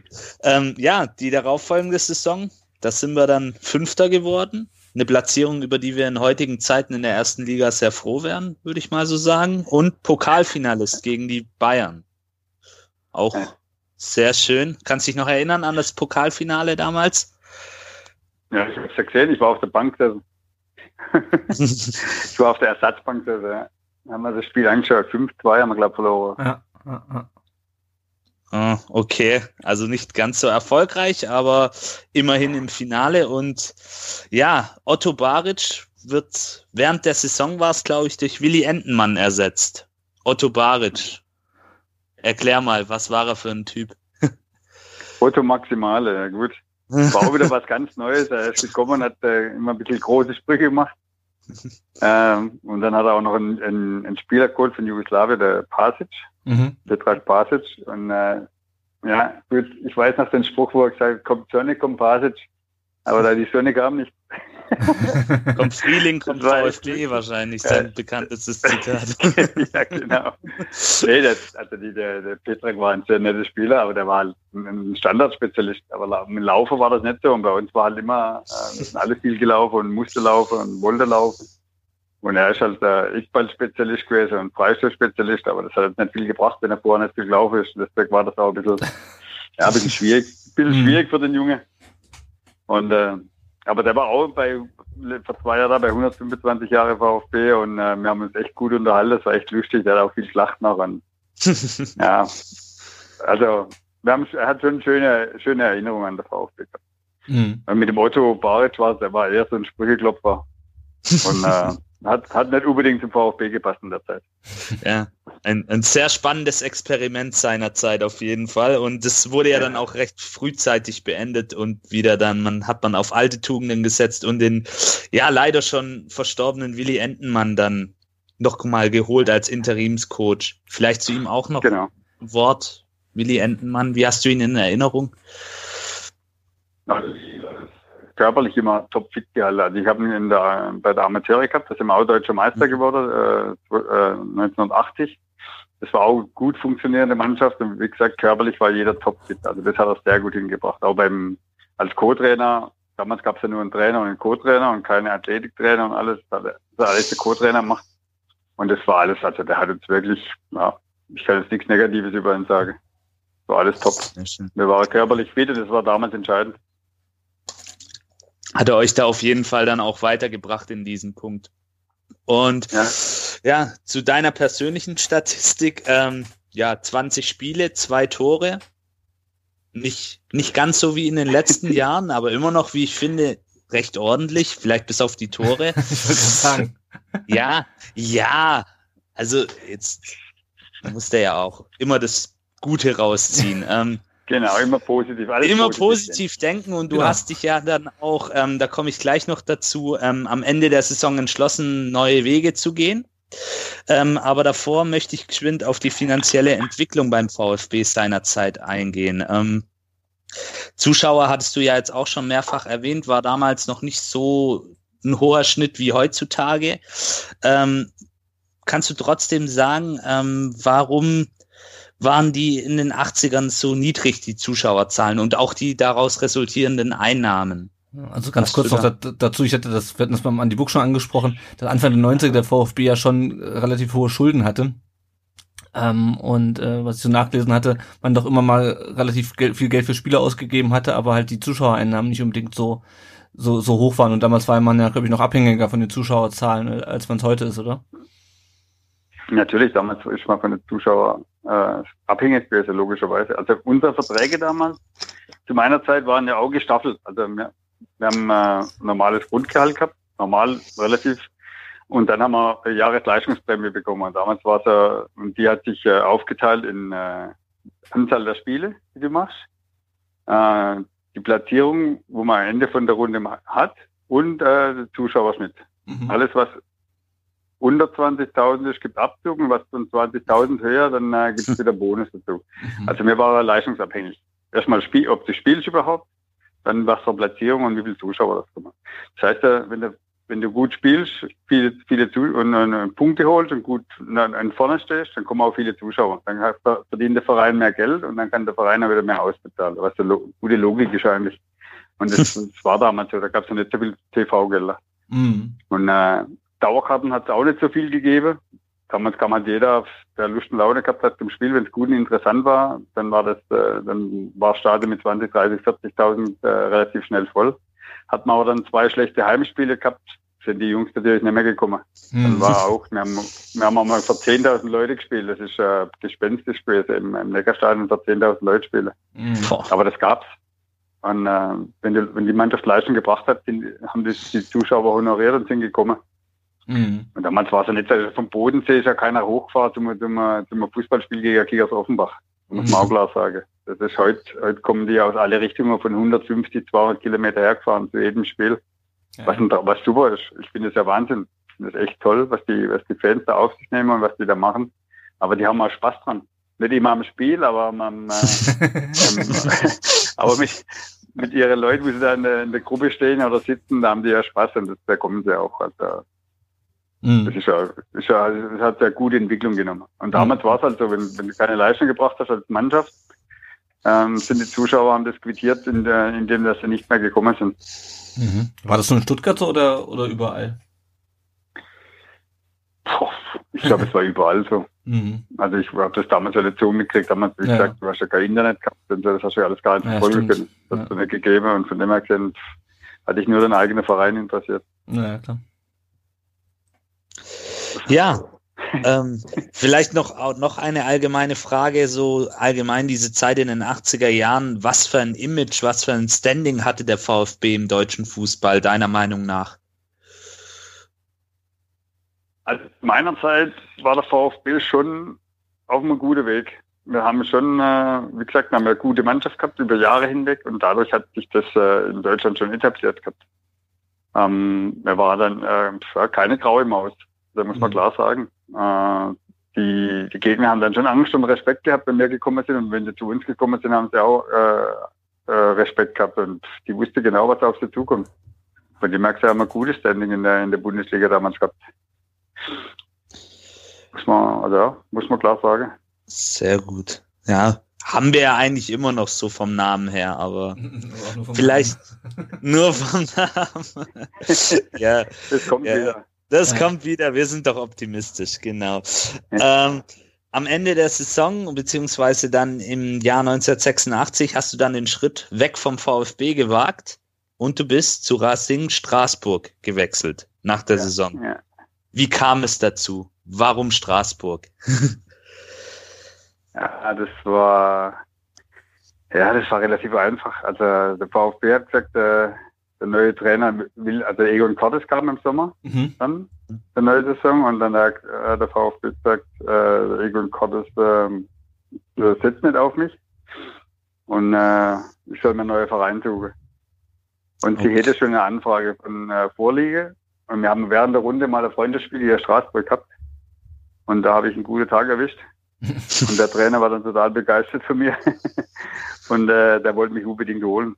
Und äh, die haben schon angefragt und dann hat äh, Ulrich Schäfer damals der Geschäftsführer gesagt, jetzt fährst du hin, guckst das mal an, verhandelst mit denen und dann äh, kostet 500.000 Mark Ablöse.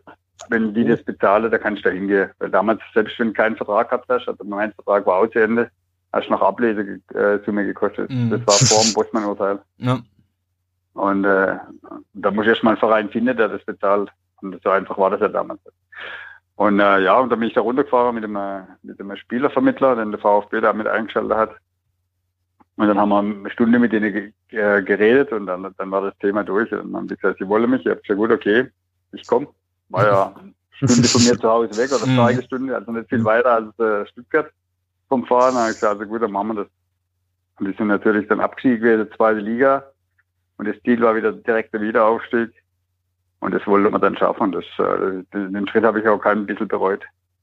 Mhm. Du hast ja dann drei Jahre dort gespielt bis 89. Dann warst noch ein Jahr in Toulouse beim FC Toulouse, auch ein sehr bekannter französischer Traditionsverein. Ja. Ähm, wie, wo hat es dir in Frankreich am besten gefallen? Wo? Also ganz klar in Straßburg. Also wenn man in Straßburg, wir sind ja dann äh, aufgestiegen gewesen und, und leider dann wieder abgestiegen. Wenn man nicht abgestiegen wäre, wäre ich vielleicht, äh, wäre ich vielleicht hätte ich meine ganze Karriere vielleicht in Straßburg äh, voll, äh, voll dort durchgeführt und wäre gar nicht mehr weg. Mir hat so gut gefallen dort. War schön, das Stadion war top, gute Stimmung, war wie gesagt äh, nicht weit weg von zu Hause von meinen Eltern. Mhm. Ähm, ja, also mir hat sehr gut die Lebensweise ist dort gut. Also man kann gut essen und trinken. das stimmt, das kann ich ja, bestätigen, ja. ja, und, die, und, das, und die, die Gegend, also das Elsass ist wirklich ein Traum, also das ist wirklich eine schöne Gegend. Und, äh, ja, ich habe jetzt noch ein paar Bekannte dort von damals. Und äh, das sieht man mal, dass, der, ja, dass ich nicht alles falsch gemacht habe, als ich dort war. Ja. Also hast du mit die deutsch-französische Freundschaft auch gefördert in den späten 80er Jahren. Warst ein guter ja, Botschafter. Klar. Sehr gut. Ja, ja gut, dann, der Walter Kelch war vorher auch und der Walter Kelch war damals auch Walter in der Six. Mhm. Ja. Okay. Ähm, dann vielleicht nochmal, du hast es ja jetzt gerade erwähnt, Frankreich hat es dir angetan. Ähm, standen noch andere Länder eventuell zur Debatte, auch gerade gegen Ende deiner Karriere hin? Ähm, da zieht's ja oft viele Fußballer dann nochmal weiters weg, in die Staaten, nach China neuerdings. ja, das war, das ist, das ist heutzutage so, das war früher nicht so. War früher also früher, Nee, also Ausland war, wenn, wenn, von, wenn der Bundesliga ins Ausland ging, ja nach Frankreich oder Italien. Mhm. Also sonst kam da gar nichts in Frage. Und, äh, oder Spanien. Manche waren in Madrid natürlich, ja, aber das waren nur die Topspieler.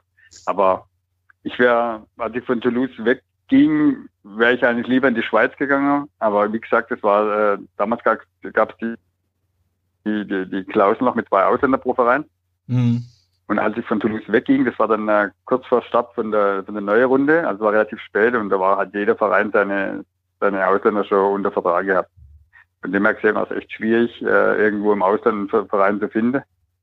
Und äh, das habe ich dann auch nicht geschafft. Und dadurch äh, bin ich dann zum KSC gegangen, weil das war ein deutscher Verein. Mhm. Und äh, die haben noch Spieler gesucht und von dem her gesehen hat es gepasst.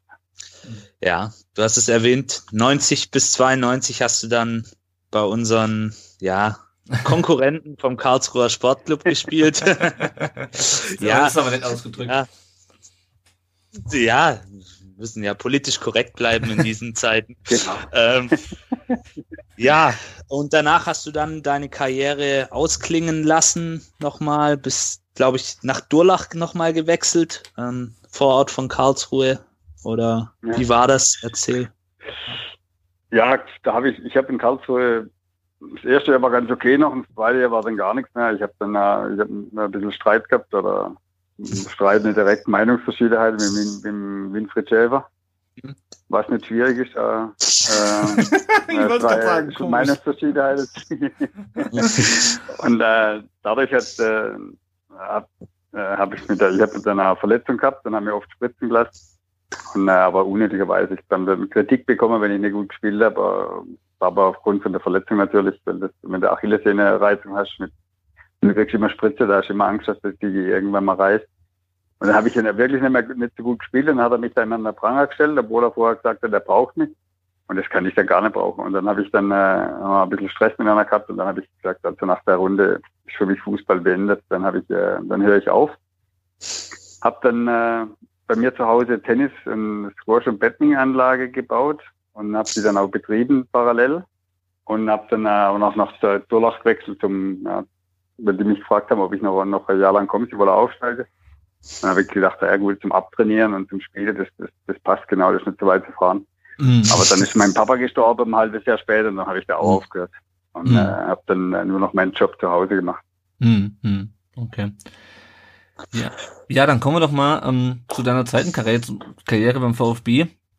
Auch hier ist die Quellenlage äh, für mich zumindest wieder nicht ganz klar. Ich habe herausgefunden, dass du dann 2004 wieder beim VfB sozusagen ähm, aktiv, also natürlich nicht als Spieler aktiv, aber beim VfB wieder angestellt warst. Stimmt das oder war das schon vorher, äh, dass du wieder beim VfB äh, nee, Sachen gemacht hast? Das war, ja, nee, das war 2004 genau. Und zwar, also ich habe vor bei der Traditionsmannschaft immer mitgespielt. Mhm.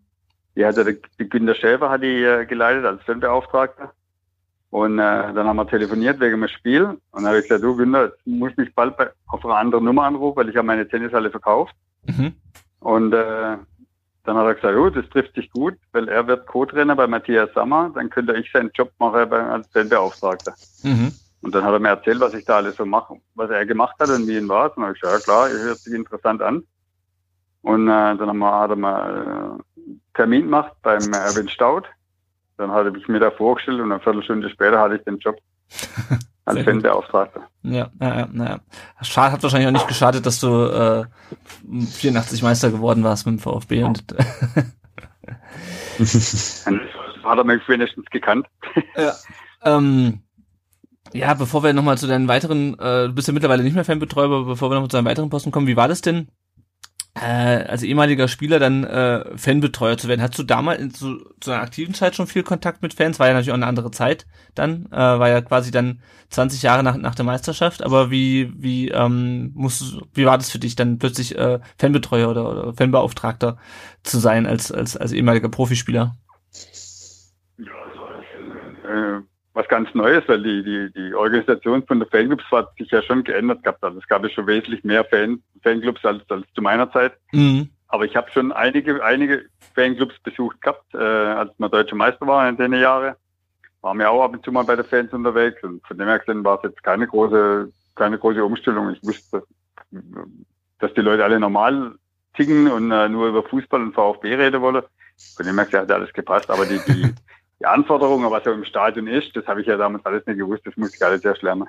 Mhm. Also ich musste mich da schon reinarbeiten und das hat eine, ja, es hat eine gewisse Zeit gedauert auch, aber mir hat riesig Spaß gemacht, muss ich sagen. Ich habe ja. viele schöne Erle äh, Erlebnisse, aber das habt ihr ja schon gehört, glaube ich. Ja, ja, wir, haben auch ein paar, ja. paar Fragen äh, dazu bekommen. Also wir haben, wie gesagt, nicht viele Hörerfragen bekommen von euch, liebe Hörer. Ähm, keine zur, zur Meisterschaft, wie ihr es mitbekommen habt, aber wir haben ein paar zum ähm, äh, ja, zu deiner Tätigkeit, wie gesagt, als, als, als Fanbeauftragter, äh, das ist ja auch so, wie ich dich sozusagen, als ich dann äh, beim VfB auch irgendwie, also als ich dann älter wurde und auch ein bisschen äh, mehr beim VfB mitbekommen habe, wusste ich halt, okay, es gibt, gab äh, diese eine ganze Zeit lang waren der Klenki und du die einzigen Fanbeauftragten, ne, bevor der Christian kam. Ja, ja genau. Ähm, der Klenki und ich, ja, das. Genau. Und ähm, der Frankie, den kennst du mit Sicherheit auch, der, ähm, hat geschrieben, ähm, welches deiner Tätigkeitsfelder beim VfB nach der Spielerkarriere hat dir am meisten Spaß gemacht? Wäre ein Comeback in der Fanbetreuung denkbar? Legendäre Fanabende wie der von Leo Gang haben schließlich Maßstäbe gesetzt, ähm, schreibt er. Ich weiß gar nicht, was er meint. nee, natürlich weiß ich, was er meint. äh, nee, ob es wieder Comeback geben würde, glaube ich jetzt eher nicht. Also ich bin halt jetzt auch äh, hier mit großen Schritten auf die 60 zu. Ich mhm. glaube, äh, da muss man wirklich die jüngeren Leute hinlassen, weil die haben da mehr Verständnis und haben bessere Draht der, der heutige ja, Jugend, die da in, äh, in der Cannstatter Kurve steht. Mhm. Aber die, die, die, meine Tätigkeit hat mir trotzdem richtig Spaß gemacht. Ich war das bis 13 Jahre lang, glaube ich, gemacht. Mhm. Ja, 11, 12 oder 13 Jahre, also das ist schon relativ lang. Und, äh, von dem her gesagt, hat mir immer riesig Spaß gemacht. Ich habe viele verschiedene äh, Bereiche dort äh, auch abgearbeitet und war dann noch im sozialen Bereich noch, was der VfB macht ja auch viel im sozialen Bereich. Mhm. Das habe ich damit aufgebaut, das gehört ja auch zu der Fanbetreuung meiner Meinung nach. Mhm. Und das hat mir auch riesig Spaß gemacht. Also ja, wie gesagt, ich gehe immer sehr gerne zum VfB, gehe sehr gerne zum Arbeiten mhm. und äh, ja, bin immer positiv und von dem her gesehen, ja, denke mhm. immer, alles wird gut. Sehr gut. Genau, das heißt, ähm, ich habe dann immer mitbekommen, dass du nämlich nicht mehr Fan, äh, Fan äh, äh, Beauftragter bist, sondern äh, Teambetreuer äh, bist du jetzt dann seit 2017, wenn ich das dann richtig eben nachgerechnet habe im Kopf, richtig? Ja, ich habe das, äh, ich habe dann das soziale Bereich äh, mit dem Steffen Lindemeyer von der Presseabteilung aufgebaut. Mhm. Das, äh, das, das war auch, das, das finde ich auch sehr wichtig. Da gibt es sehr viele Projekte, die man jetzt schon seit Jahren äh, bearbeitet oder mhm. betreue und äh, was ich bin, bin auch sehr froh, dass der VfB äh, die soziale Projekte äh, so richtig äh, macht mhm. und dass er seiner sozialen Verantwortung äh, gerecht wird. das haben wir schön aufgebaut und das habe ich parallel am Anfang zur Fanbetreuung gemacht, aber irgendwann war das äh, dann zu viel. Dann war ja der Christian Gott sei Dank da und hat die, die, die Abteilung übernommen. Und dann habe ich mehr Zeit gehabt für das soziale Bereich. Und äh, das habe ich dann äh, gemacht bis äh, 16 oder bis 2017, glaube ich. Ja, mhm. bis 2017. Ja, ja. Das ja. heißt, das heißt, es war dann auch eine bewusste. Dann, äh, ja. ich, bitte? Ja, sag, sorry. Also nee, das war die Frage war nur, das war dann eine bewusste Entscheidung weg von der von der Fanbetreuung hin zur ähm, hin, hin zu anderen Sachen. Von dir, das war jetzt nicht eine, irgendwie eine Bitte des Vereins, ja. Äh, andere Sachen zu machen. Wir haben das, äh, das soziale Bereich wollten wir unbedingt äh, ausbauen. Mhm. Und das Potenzial war natürlich auch da und äh, die Bedürfnisse waren da und aber das wurde dann immer mehr. Dann haben wir ja auch Gott sei Dank den Steffen, von, äh, Steffen Lindemeyer von der äh, Mediaabteilung dazu bekommen. Und der ist dann auch äh, mit mir zusammen äh, relativ gut aufgebaut. Also er hat mehr das Administrative gemacht und ich habe die Projekte besucht und äh, betreut. Und von dem her gesagt, ist optimal gepasst. Und das machen die, meine Kollegen, die das übernommen haben, äh, seit ich weg bin, äh, machen das top. Also das wird immer besser, muss ich mhm. sagen. VfB Fair Play ja, genau. Wenn man sagen wird, äh, von Jahr zu Jahr besser. Ja, ja, auf jeden Fall. Ähm, genau, und jetzt bist du quasi äh, in, der, in der Betreuung der, der Lizenzspielermannschaft. Ähm, und wenn man sich deinen Instagram-Account anschaut, auf den wir auch, gleich, auch später noch zumindest verweisen wollen, dann sieht man von dir äh, viele ähm, Fotos mit Benjamin Pavard. Ähm, du kannst aus deiner Zeit natürlich in, in äh, Toulouse und in Straßburg wahrscheinlich relativ passabel Französisch sprechen. Hast du jetzt zu den ähm, französischsprachigen VfB-Spielern ein besonderes Verhältnis? Wir haben ja jetzt wieder einige mit äh, Koulibaly äh, und äh, Ähm, wen haben wir noch? Wamangituka, genau. Wamangituka. Silas. ja, ähm, ja, ich habe ähm, ja, natürlich habe ich ein besonderes Verhältnis auch zum Benjamin Pavard, mit dem schreibe ich heute, heute noch zwei, dreimal die Woche. Mhm. Und äh, oder Shadrach Akolo, der noch ja, da genau. war, die französisch sprechende, der Aurel Mangala. Natürlich habe ich zu denen ja ein bisschen engerer Draht, weil, weil ich mir mehr um die, mehr um die kümmere und die äh, versuche zu unterstützen, zu unterstützen natürlich. Aber ich auch, wir haben auch die englischsprachige Spieler, die, die wir betreuen. Und mhm. das mache ich natürlich auch. Also ich betreue nur nicht nur die, die Französisch sprechende, mhm. sondern auch die andere. Wenn da irgendwo ein Problem ist, äh, dann helfen wir denen natürlich auch. Manche mhm. brauchen ein bisschen mehr Unterstützung, manche ein bisschen weniger. Aber das ist typabhängig. Mhm. Klar. Aber wie gesagt, mit, mit dem Pavard, das, das ist schon, ähm, ja, das ist schon eine gute Freundschaft geworden. Obwohl der Altersunterschied ja riesengroß ist, aber ja. Mit ihm haben wir Job verstanden und ich, äh, ich glaube, der hat, äh, ja, der hat uns einiges zu verdanken auch. Es war gut, dass wir ihn so unterstützt haben. Das erste Jahr war nicht so, war nicht so einfach für ihn, weil er da war. Und dann nachher, ja, war es wichtig für ihn, dass wir ihn äh, das erste Jahr so durch, gut durchgeschleust haben und viel unterstützt haben und also dann ist er dann Nationalspieler geworden, Weltmeister geworden. Ah. Also der hat, äh, der, ich glaube, der hat uns schon einiges zu verdanken. Mir ihm natürlich auch, logischerweise. Ja, klar. Ah, ah. Ja, auf jeden Fall. Ähm, der Ed Ray Bucanero 74 äh, auf Twitter hat eine Frage gestellt, auch zum Thema Übersetzer. Er schreibt, als Übersetzer trägst du zur Integration ausländischer Spieler bei. Welche Spieler integrieren sich besonders schnell, welche eher langsam, woran liegt das? Ich weiß nicht, ob er das jetzt auf Sprachen bezieht oder auf einzelne Spieler. Ähm, ich denke mir jetzt nicht, dass du jetzt so einzelne Spieler sagst, wie gut sie sich integrieren, aber gibt's da, gibt's da irgendwie Unterschiede, die du, die du bemerkst? Ja, es ist nicht vom Land zu Land äh, äh, gleich oder so. Da muss man sagen, dass jeder Spieler ist eine eigene Persönlichkeit. Also mhm. manche wollen schnell, manche äh, wollen sich, schotten sich ab und wollen allein sein. Da muss man jeden auch respektieren. Also wir haben jetzt ein paar Spieler, die, die lernen die Sprache innerhalb von einem halben Jahr. Und manche lernen es nach drei Jahren nicht. Weil das nicht, manche nicht unbedingt wollen, manche sind nicht sprachbegabt, manche sagen, ich komme auch so durch. Mir reicht mal ein bisschen Englisch in der Kabine, äh, das reicht.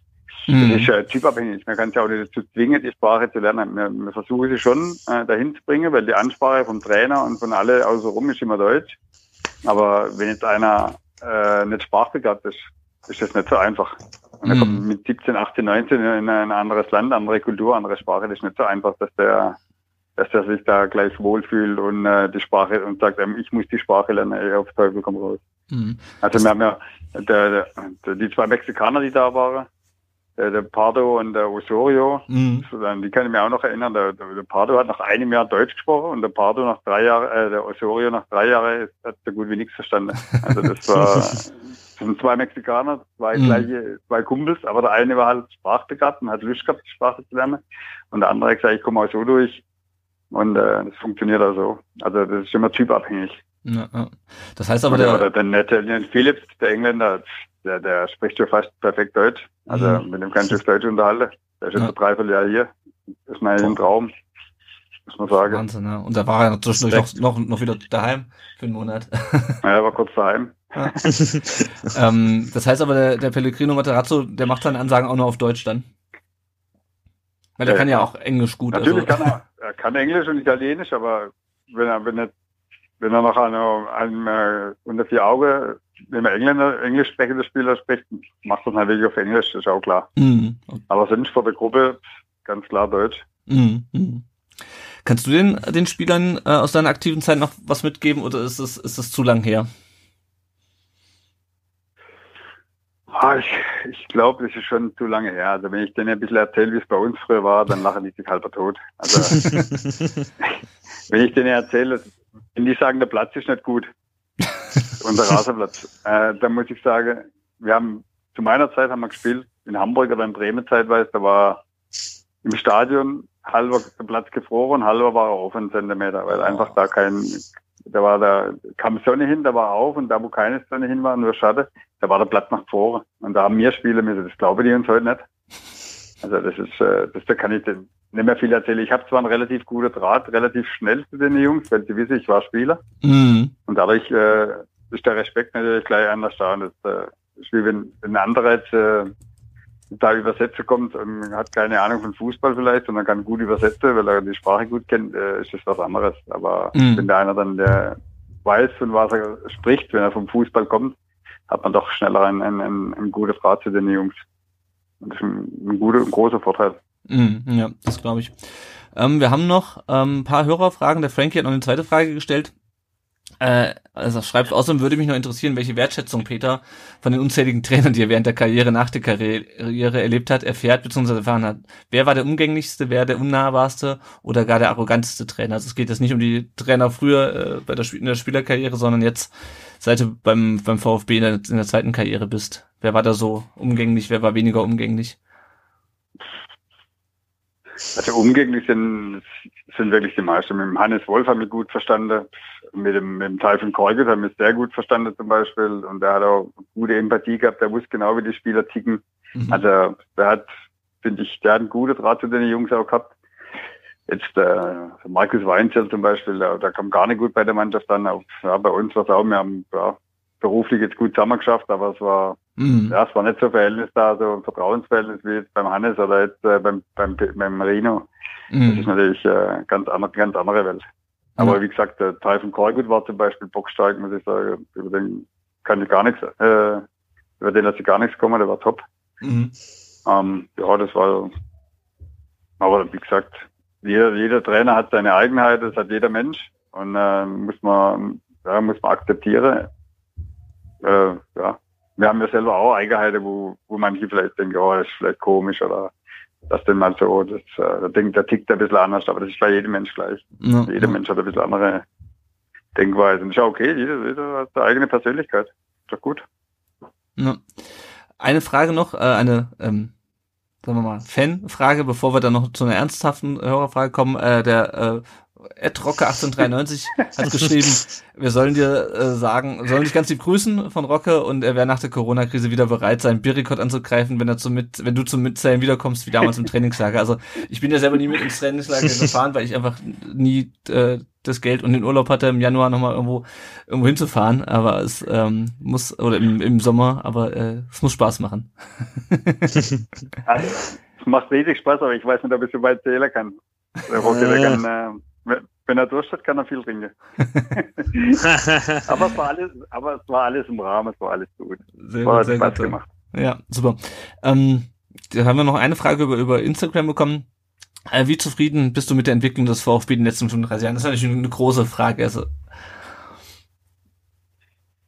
Boah, ah, wie zufrieden bin ich? Also ich bin schon zufrieden, dass das der VfB äh, viele gute, positive Sachen macht und äh, auch sportlich teilweise äh, gute Erfolge gehabt hat. Aber natürlich nach den Erfolgen, was wir vorhin schon drüber gesprochen haben, äh, nach der Meisterschaft zum Beispiel, gibt es immer wieder ein Loch. Und das, äh, da kann man natürlich nicht zufrieden sein, weil da will man schon ein bisschen Kontinuität, auch mit der, mit der, mit der vielen Trainer. Also man will ja schon äh, einen Trainer mal fünf Jahre da haben, das wäre ein Traum mhm. für uns. Und das ist aber das Ziel. Also keiner will ja einen Trainer äh, verpflichten und ein halbes Jahr später entlassen. Also das ist in, in keinem Stil. Aber wenn die Entwicklung so ist und dann äh, trennt man sich da relativ schnell heutzutage von so Trainer und dann gibt es natürlich wieder ein Loch. Dann gibt's äh, ohne Kontinuität kann man meiner Meinung nach keinen großen Erfolg haben auf die Dauer. Und äh, da bin ich natürlich nicht zufrieden. Aber ich glaube, da ist kein Fan zufrieden äh, ja. mit der Entwicklung. Aber sonst äh, was, aus, was aus dem VfB geworden ist, muss man sagen, das ist ein Traum. Wir haben in der zweiten Liga haben wir einen Zuschauerschnitt von 50.000 Leuten. Das ist ja Wahnsinn. Da ah. beneidet uns ja jede, jede große, jede Stadt in Deutschland beneidet uns da. Und, äh, das, die Entwicklung, da ist natürlich schon gut. Und äh, ich will jetzt da jetzt nicht unsere Fans so groß loben, aber wer, wer, wer bei zu uns ins Stadion kommt und sagt, unsere Fanszene ist einfach der Hammer. Die Stimmung im Stadion ist ja, ist unbeschreiblich. Und deshalb das erste oder zweite Liga ist gerade egal. Also da muss man sagen, Hut ab, Respekt für unsere Fans, muss man sagen. Das ist so ein schönes äh, Schlusswort eigentlich. Ähm, ja. Janik, dann würde ich sagen, äh, wird, machst du den, äh, die Schleife dran äh, an die Folge? Äh, ich mach's, ja kommt die Kirsche auf die Sahne quasi. Nein, so weit, so weit will ich jetzt nicht gehen, aber eine, eine Frage noch an dich. Bist du zurückblickend, wenn du auf deine aktive Karriere zurückschaust, bist du zufrieden? Würdest du es nochmal genauso machen? Ja, natürlich. Also ich bereue gar nichts. bereue auch keinen, äh, der Weggang vom VfB nicht, der Weggang von Straßburg nicht, äh, der Weggang von Toulouse nicht. Selbst als ich zum KSD gegangen bin, das war auch, äh, war vielleicht nicht unbedingt die beste Entscheidung, aber es war lehrreich. Mhm. Und es war interessant und zwar damals, in dem Moment, als ich das gemacht habe, war es die richtige Entscheidung. Also das sollte man auch nichts bereuen. Also nee, ich bin im Nachhinein sehr zufrieden. Ich hätte mir vielleicht noch ein bisschen gewünscht, dass ich noch ein bisschen erfolgreicher gewesen wäre. Das ist ja, ich wäre gerne Nationalspieler geworden, aber das habe ich leider nicht geschafft. Ich war nur einmal auf der Ersatzbank. Aber sonst, ja, bereue ich nichts und ich, ja, ich bin sehr zufrieden mit meiner Karriere. Sehr schön. Das das klingt doch ganz gut. Ähm, ja, du hast es gerade erwähnt, du wärst gern noch ein bisschen erfolgreicher gewesen. Äh, trotzdem deine schönste Erinnerung beim VfB? Die Meisterschaft oder gibt es da noch was anderes? Also die Meisterschaft 84 natürlich, war ein riesiges Erlebnis für mich. Als äh, junger Spieler vom kleinen Dorf äh, war das natürlich top. Und natürlich die Meisterschaft 2007, als wir äh, in Bochum im Block standen, ich als Fanbeauftragter äh, ja, das war, das war Hammer. Also die Stimmung im Block in, in mhm. Bochum, mhm. ja, das ist unbeschreiblich war das. Und dann, äh, ich, ich kann Ihnen nur eine kleine Anekdote erzählen. Ja, klar, gerne. Also ich war, ich, ich war dort mit unserem ähm, Sport, Sportdirektor, der Jochen Schneider. Wir sind zusammen im Auto hingefahren. Ich war im Block, er war auf der Tribüne drüber. Und dann haben wir halt nach dem Spiel, ich habe da weiß nicht, ich glaube, fünf Bier habe ich getrunken. mit, mit der Fan, ich konnte mir gar nicht wehren. Und er hat dann, irgendwann hat er angerufen und gesagt, Peter, du musst sparen, ich habe schon drei Bier getrunken. ich, ich habe gewonnen, ich habe fünf. und dann, äh, dann sind wir natürlich noch ein bisschen geblieben, haben nichts getrunken und irgendwann äh, sind wir dann doch heimgefahren. Sehr schön. Sehr schön. Aber das ist wahrscheinlich nicht die einzigen. ja. so nee, natürlich nicht. Aber das, die Stimmung im Blog damals war ein Traum. Ja, das war, Hammer, das stimmt. Ja. Man, man kann es ja gerade bei einem bekannten Bezahlsender ähm, nochmal Revue passieren lassen, das Ganze sehr morgen, zu empfehlen. Ja, ja. ja, morgen, genau. Ich will jetzt keine Schleichwerbung machen, aber jeder, der, der dort ein Abo hat, kann da ja mal morgen reingucken. genau. Ähm, ja, mit welchem Mitspieler aus deiner damaligen Zeit, aktiven Zeit, verstehst du dich denn heute noch so am besten? Gibt es da noch jemanden, mit dem du dich auch regelmäßig noch triffst oder Kontakt pflegst? Hattest du ja, ja vorhin. Mit Günter Schäfer arbeite ich jetzt zusammen. Wir machen beide zusammen die, Teambetreuung, die Teambetreuung Teammanagement. Dann äh, Guido Buchwald, sehr guter Freund von mir seit 1983. Mit dem treffen wir regelmäßig. Und äh, ja, Bernd Förster, Karl-Heinz Förster, und ich, ich, äh, ich äh, leite ja die, die Traditionsmannschaft. Mhm. Und da Stimmt, haben wir gar nicht drüber gesprochen. Ne? viele Spieler von früher. Mhm. Ja, da sind ja auch viele Spieler von damals. Selbst der Asker-Sieger Winzer, wenn er, wenn er mal im Sommer im Lande ist, spielt er gerne mit. Und das sagt ja schon alles aus. Also da kommen die, die kommen alle gerne zu uns zum Spielen, wenn sie da sind. Ja. Jetzt haben wir ja auch die, die jüngere Generation dabei mit Kakao, Korani, äh, Tobi, Tobi Radgeb, Timo Hildebrand, wer nicht verletzt ist. Jetzt hat der Martin Lanix äh, signalisiert, dass er mitspielen möchte ja. und, äh, oder oh, wird, cool. wenn, wenn, er Zeit hat. Also das ist natürlich, ja, ja, macht sehr viel Spaß mit der Traditionsmannschaft. Und da ja. treffen wir uns halt immer mit der, mit der alten Spieler. Ja, ja der, der, der Andi Burg hat, glaube ich, gesagt, dass er, dass er auch wieder fit ist. Äh, du hättest, du hättest ja seine Nummer. Hat ja, das ist letzte Folge gesagt. ja. Ja, nee, das macht, das macht wirklich Spaß mit der, mit der, mit der, mit der man kann nicht AHA sagen, das heißt Traditionsmannschaft. Mhm. Traditionsmannschaft. Das ist, denke ich, auch ein würdiger Name, weil das sind wirklich auch lebende Legenden, wie man so schön sagt, dabei. Ähm, ja, Lennart hat es vorhin erwähnt, du bist auch auf Instagram unterwegs. Ähm, da kriegt man so einen kleinen, kleinen Einblick also hauptsächlich sind Bilder mit einem französischen Nationalspieler und Weltmeister zu sehen, nämlich mit dem Benji. Du hattest es ja erwähnt, ihr habt noch ein sehr gutes Verhältnis. Aber ein kleiner Tipp an unsere Hörer, wenn ihr dem Peter folgen wollt, dann macht es. Da freut er sich bestimmt sehr drüber. Wie, wie findet man dich bei Instagram? Und der Peter Reichert 61, glaube ich. Ja. Ich, ich, bin, ich bin nicht so arg aktiv, ich mache, ich, ja, wie gesagt, ich kenne mir nicht so arg aus, aber ähm, ja. Ich bin ja mit dem Handy aufgewachsen, also nicht mit dem Computer, aber ich, ich mache trotzdem gerne und ab und zu setze ich auch mal einen Beitrag rein, aber genau. Ja. Sehr schön. bin, bin froh, dass ich WhatsApp beherrsche, von dem her geht schon. Sehr gut. Ja. Ähm, dann möchten wir uns auch bei dir bedanken, dass du uns heute zur Verfügung gestanden bist, dass du unsere Fragen beantwortet hast. Dass die Zeit genommen ja, hast. Ja, ganz sehr gerne. Genau. Und jetzt möchten wir noch geschwind ein paar Spendenaufrufe machen. Und zwar einmal für den Dennis, unseren VfB-Fan aus der Kurve, der am chronischen Erschöpfungssyndrom leidet. Ähm, er braucht immer noch Geld für die Operation in Spanien, die sehr, sehr teuer ist. Und ja, spendet ihm was. Kleine Beträge können helfen. Könnt ihr über GoFundMe gehen. Ähm, ihr könnt aber auch über PayPal ähm, spenden und ja, ist eine wichtige Geschichte und soll dem Dennis auch jetzt in dieser schweren Zeit dann helfen, dass er auch irgendwann wieder ein normales, glückliches Leben führen kann. Ja. Ich glaube, er, er, gehört ja auch zur Risikogruppe. Ja, de definitiv und deswegen umso wichtiger, dass er diese Operation bekommt. Ähm, da möchten wir auch noch darauf hinweisen, Peter hat es ja gesagt, unsere Fans, wir Fans sind einmalig. Und das sieht man auch in diesen schweren Zeiten. Unsere Ultras sind sehr aktiv. Ähm, einmal natürlich der Schwabensturm mit seiner gemeinsamen Helfen 0711 Aktion bietet mittlerweile in verschiedenen Landkreisen hier im Land Einkaufshilfen an.